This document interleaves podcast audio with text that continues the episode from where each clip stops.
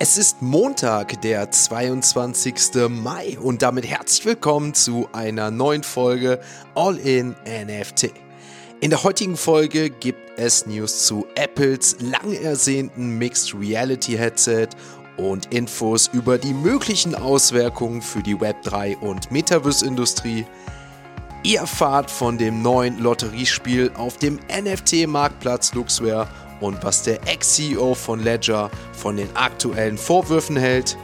Und neben unserem täglichen Blick auf den Kryptochart und den Floorpreisen auf OpenSea schauen wir auf ein starkes Comeback von Ripple, gestaktes Celsius Ether und eine NFT-Plattform, die auf prominente Unterstützung setzt. Also viel Spaß mit der heutigen Folge von All in NFT. Werbung Die heutige Podcast-Folge wird unterstützt mit Patreon. Mit Patreon habt ihr einmal die Möglichkeit, den Podcaster und Content Creator eures Vertrauens zu unterstützen. Möchtet ihr eure tägliche Routine weiter aufrechterhalten und den digitalen Kaffee in Form dieses Podcasts weiter erleben, dann checkt doch gern einmal die Show Notes. Dort findet ihr einen Link zum Patreon-Account für den Podcaster eures Vertrauens. Das Ganze ist natürlich freiwillig und würde das Ganze hier unterstützen. Ich bedanke jetzt schon mal im Voraus und wünsche euch jetzt viel Spaß mit der heutigen Folge. Folge.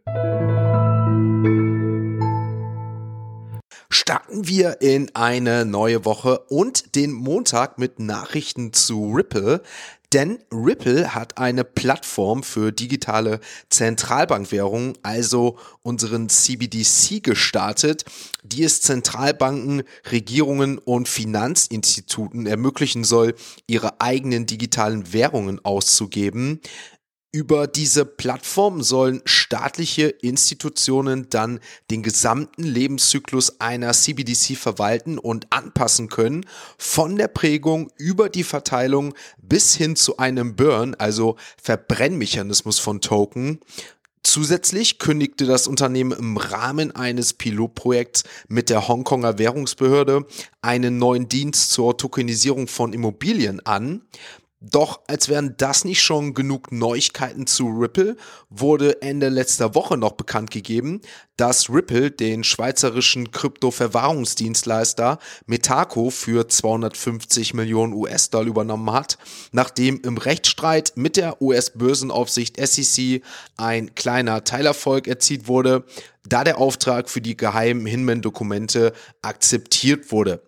Und ja, ich denke, wie jetzt auch der ein oder andere von euch schon vermuten mag, hat das Gesamte natürlich auch zu einem Tokenanstieg von Ripple geführt. Doch dazu kommen wir gleich mehr. Jetzt erstmal zur nächsten News.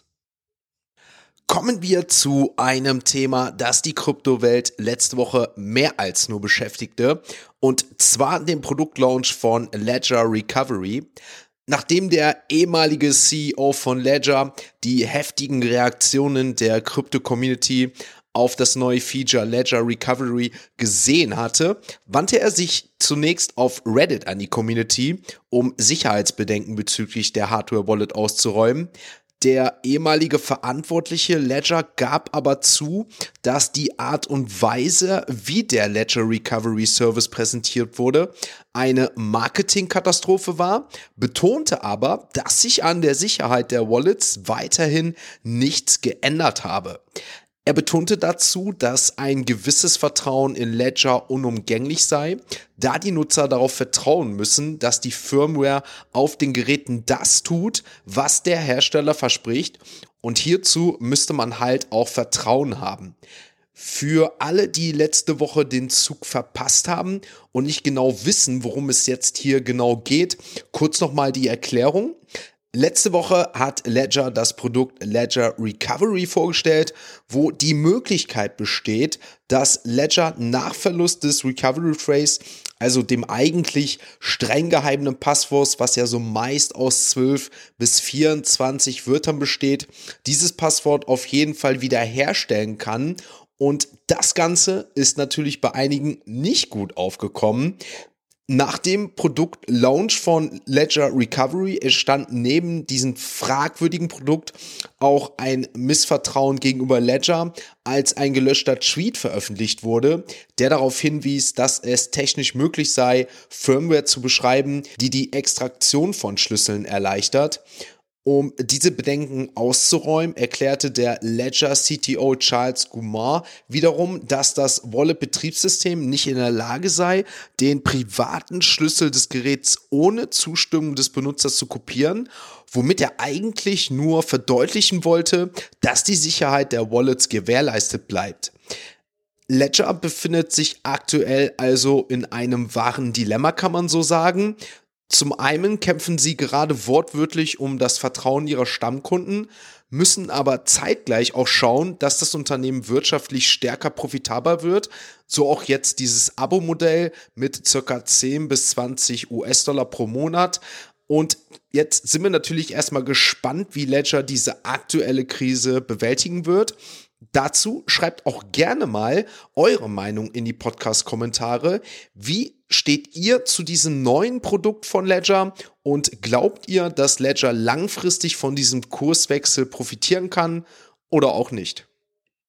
Bevor wir uns dem aktuellen Kryptochart widmen, blicken wir auf neueste Blockchain-Daten, die zeigen, dass der insolvente Kryptoländer Celsius letzte Woche etwa 75 Millionen US-Dollar in ETH gestaked hat.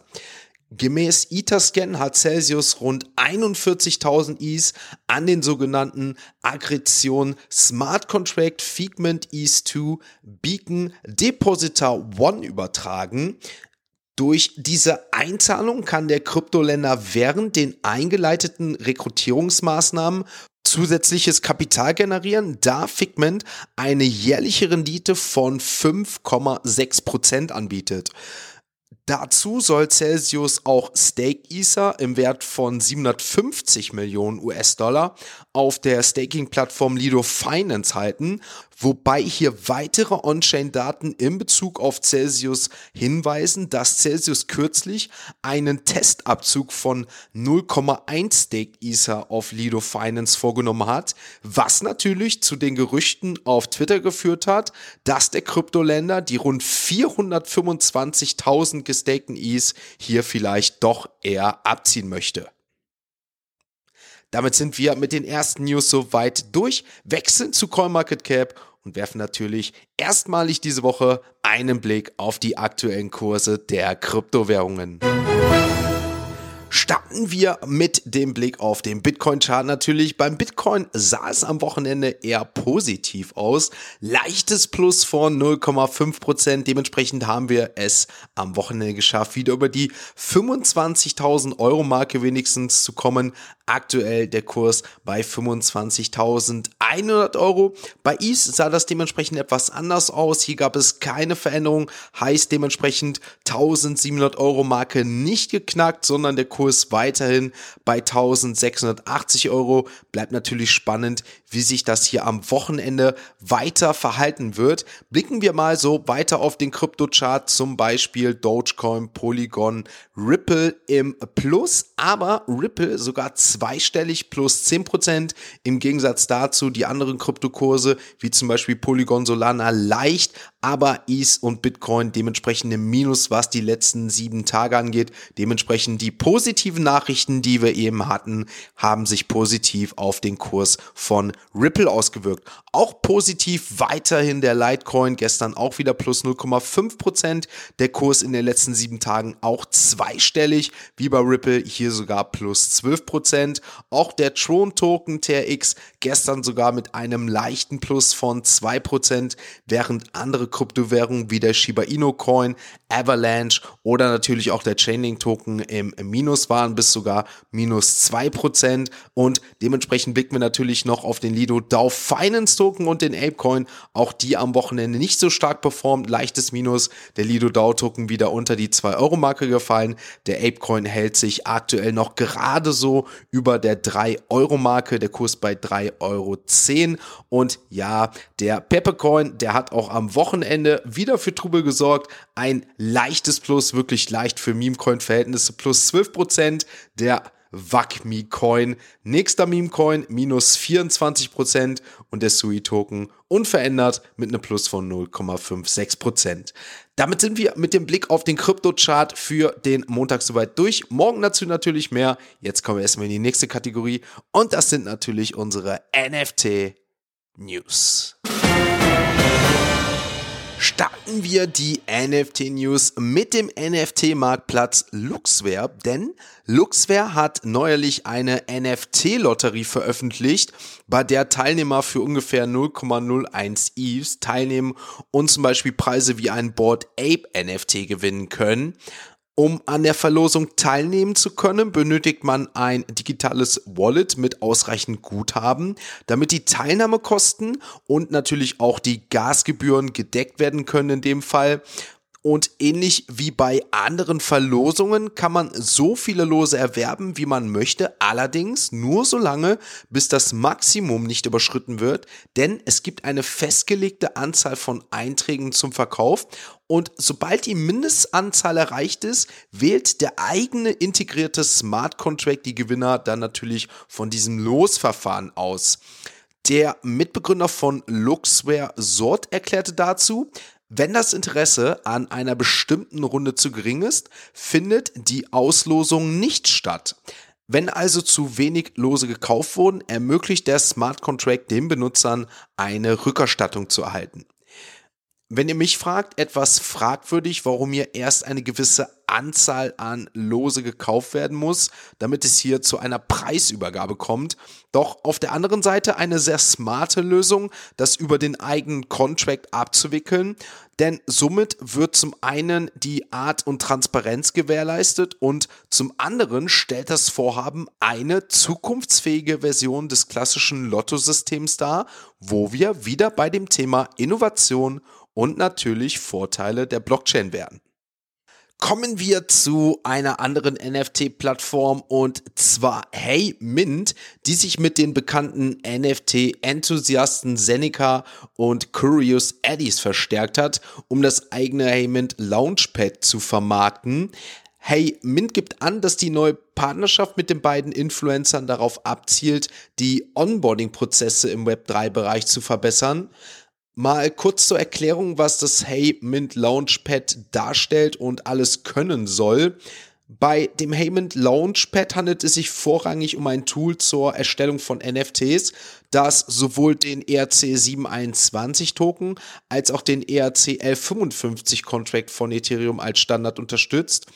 Zusätzlich verfügt das Tool über eine Art PFP, also Profile Picture Art Generator, der die einfache Generierung von NFTs ermöglicht, wo gleichzeitig verschiedene Optionen für Seltenheitsmerkmale, Preview-Review-Bilder und die Metadaten erstellt werden können. Die Kosten für die Vertragsbereitstellung sollen nach eigenen Angaben bis zu 10% günstiger sein als bei Manifold womit man sich ein sehr schnelles Onboarding neuer Kunden erhofft, die das Tool nicht nur kurz, sondern auch langfristig nutzen sollen. Und was ich natürlich euch auch noch mit auf den Weg geben möchte, liebe Podcast-Community, dass zur Feier dieser Partnerschaft zwischen Haymond, Seneca und Curious Adi ein spezieller NFT präsentiert wurde, den jeder von euch bis zum 30. Mai, ich sage mal fast kostenlos minden kann, bis auf hier ein paar Transaktionsgebühren natürlich. Einen Link zu diesem Hey Mint NFT habe ich euch mal in die Show Notes gepackt. Wer da Interesse hat, gerne mal schauen und da findet ihr den passenden Link zu diesem neuen Produkt. Damit sind wir mit den NFT-News auch soweit durch. Kommen zur nächsten Kategorie und das ist natürlich unsere heutige Web 3 Kurznews. What about this internet thing? Do you, do you know anything about that? It is the big new thing. Unsere heutige Web3 Kurznews beschäftigt sich mit Apple, das sich darauf vorbereitet, das in den kommenden Wochen mit Spannung erwartete Mixed Reality Headset zu veröffentlichen, was möglicherweise die Metaverse-Industrie wieder mal etwas beleben könnte. In gewisser Weise hat der Hype um Apples Metaverse-Headset schon das ein oder andere Projekt und Unterfangen positiv beeinflusst, denn so konnten zum Beispiel die Centraland und Sandbox schon deutlich mehr Aufmerksamkeit generieren, was gleichzeitig auch zu einem kleinen Kursanstieg der virtuellen Länder oder auch der Token geführt hat. Metaverse-Experten wie Udi Wertheimer und Josh Gilbert glauben sogar, dass die Veröffentlichung des Headsets einen noch stärkeren positiven Einfluss auf den Markt haben wird, als wir ihn jetzt schon sowieso gesehen haben.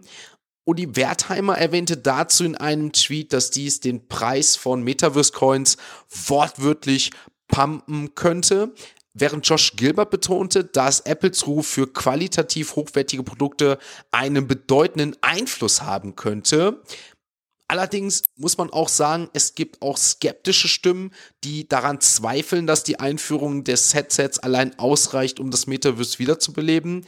In der Welt von Web 3 ist auf jeden Fall alles möglich. Es ist natürlich deswegen schwierig, genaue Vorhersagen zu treffen in dem Fall. Doch die Auswirkungen von Apples neuem Headset auf das Metaverse sollten wir nichtsdestotrotz im Auge behalten, wie ich finde. Apple ist nämlich, ich glaube, das wissen viele von euch, immer mal wieder für eine Überraschung gut und somit bleibt es auch bis zur letztendlichen Präsentation spannend in Bezug auf mögliche Auswirkungen auf das Metaverse, auf den Krypto und natürlich auch auf den NFT-Markt. Damit sind wir mit der heutigen Web3 Kurznews soweit durch, wechseln noch ein letztes Mal, wechseln zu OpenSea und dort werfen wir natürlich einen Blick auf die aktuellen NFT-Floorpreise. Ein Blick auf OpenSea verrät uns, ja, ein Projekt ist wieder auf Platz 1, das meiner Meinung nach nicht auf Platz 1 gehören sollte, aber aktuell einfach in den Trendings vorne liegt. Die Mill Lady Maker sind wieder auf Platz 1, Handelsvolumen 1830 Is. Der Floorpreis leicht gesunken, nicht mehr die 5 vorne, aber 4,99 Is. Dahinter sonst immer auf Platz 1 gesehen die Mutant Apes, Handelsvolumen hier etwas geringer, 1461 Ist der Floor bei 10,2, Doodles 2,47 I ist der Floor, Azuki dahinter gefolgt bei 15,0. Die Pudgy Penguins profitieren wirklich von dem aktuellen Amazon-Hype ihrer wirklich physischen Collection aktuell, die ja ratzfatz ausverkauft war. Hier der Floor aktuell wieder bei 6,2, somit hier plus 1 Is in den letzten Tagen. Die D-Gods bei 8,61, Moonbirds 2,14 Is. Die Nakamigos übers Wochenende leicht gestiegen 0,32, genauso wie die Lil Pudgies 0,55 hier der aktuelle Floor.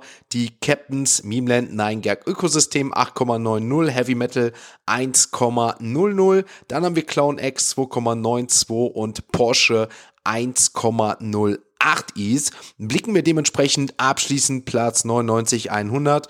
Dort finden sich heute die Killer Beers, aktuell der Floor hier bei 1,86 und auf Platz 100 haben wir der Plug NFT mit einem Floor von 0,42.